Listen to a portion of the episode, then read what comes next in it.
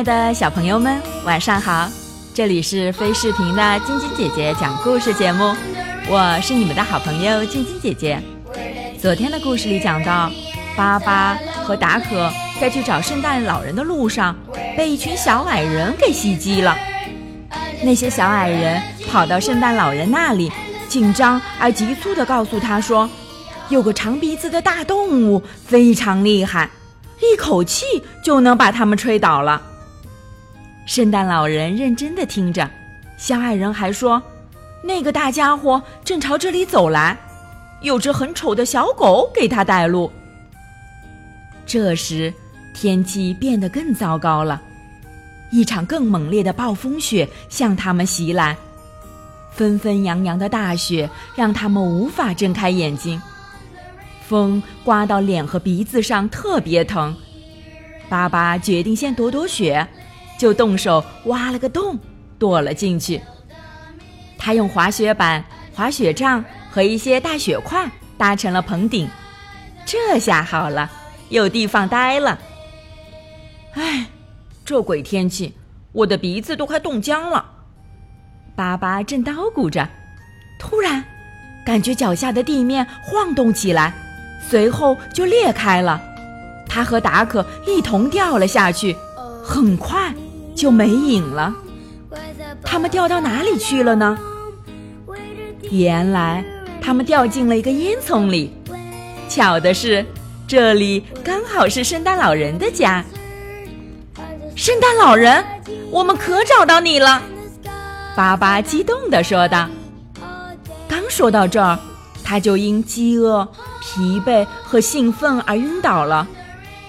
圣诞老人和小矮人们急忙脱掉巴巴的衣服，用大刷子蘸着酒精擦他的身子。小矮人药剂师给他喝了些白兰地酒。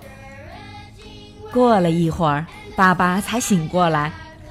圣诞老人又端来一碗热气腾腾的汤，叫巴巴过来喝。巴巴非常感谢圣诞老人的关照。等巴巴感到好些了。圣诞老人便领着巴巴参观了他的地下王国。在参观时，巴巴说明了自己的来意，并请求圣诞老人帮助他实现愿望。圣诞老人被他的真诚打动了，但是圣诞老人不能在圣诞夜去大象王国，因为他感到身体很疲惫。巴巴非常理解圣诞老人，叮嘱他好好照顾自己的身体。他对圣诞老人说：“你应当到地面上生活一段时间，晒晒太阳，和我一道去大象王国散散心吧。下一次圣诞节送礼物时，你会感到轻松的。”圣诞老人接受了巴巴的建议，安排好一切后，就和巴巴一起坐着飞行器前往大象王国。到了大象王国后。圣诞老人一下子就被西莱斯特城的风景吸引住了。这时，一群大象走过来，他们热情地欢迎圣诞老人的到来。那几个给圣诞老人写信的小家伙更是激动不已。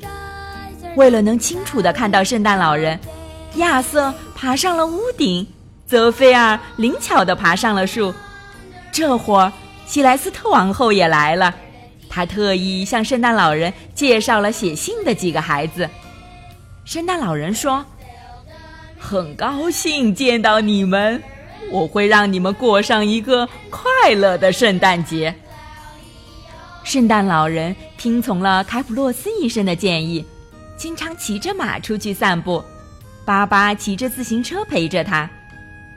每天，圣诞老人都要躺在吊床上进行两个小时的日光浴。波马、弗罗拉和亚历山大都会过来看望他，他们每次来脚步都是轻轻的，生怕打扰了他。圣诞节快到了，圣诞老人也要离开这里，去为人类的孩子们发放礼物了。临走前，他送给巴巴一套圣诞老人的服装，说穿上它能够在空中自由地飞翔。别说这套衣服，巴巴穿上非常合身，就像给他定做的一般。紧接着，圣诞老人又送给他一个袋子，说：“这个袋子里有取不尽的礼物。”这样，你就可以代替我在圣诞夜给大象王国的孩子们发放礼物了。他还向巴巴保证，改日会再来这里，给孩子们带来一颗美丽的圣诞树。圣诞夜，巴巴按照圣诞老人的吩咐，穿上了那套服装，带着精美的礼物，飞到孩子们身边，给他们送去圣诞礼物。孩子们高兴极了，巴巴觉得能让孩子们幸福快乐，自己所做的一切太值了。巴巴的孩子们也同样收到了礼物，亚历山大还兴奋地喊道：“多么美好的圣诞节！多么美好的圣诞节！”圣诞老人非常守信，这天他真的又回到了大象王国。并给孩子们带来了一棵美丽的圣诞树，树上挂满了亮闪闪的彩灯，漂亮极了。亚瑟、泽菲尔、波玛、弗罗拉和亚历山大哪里见过这么漂亮的圣诞树？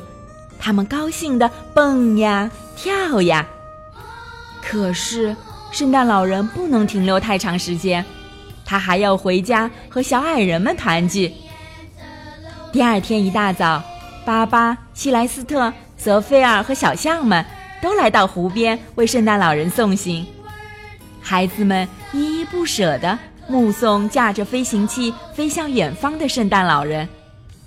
不过，令他们高兴的是，圣诞老人说了，以后每年都会来大象王国看他们的。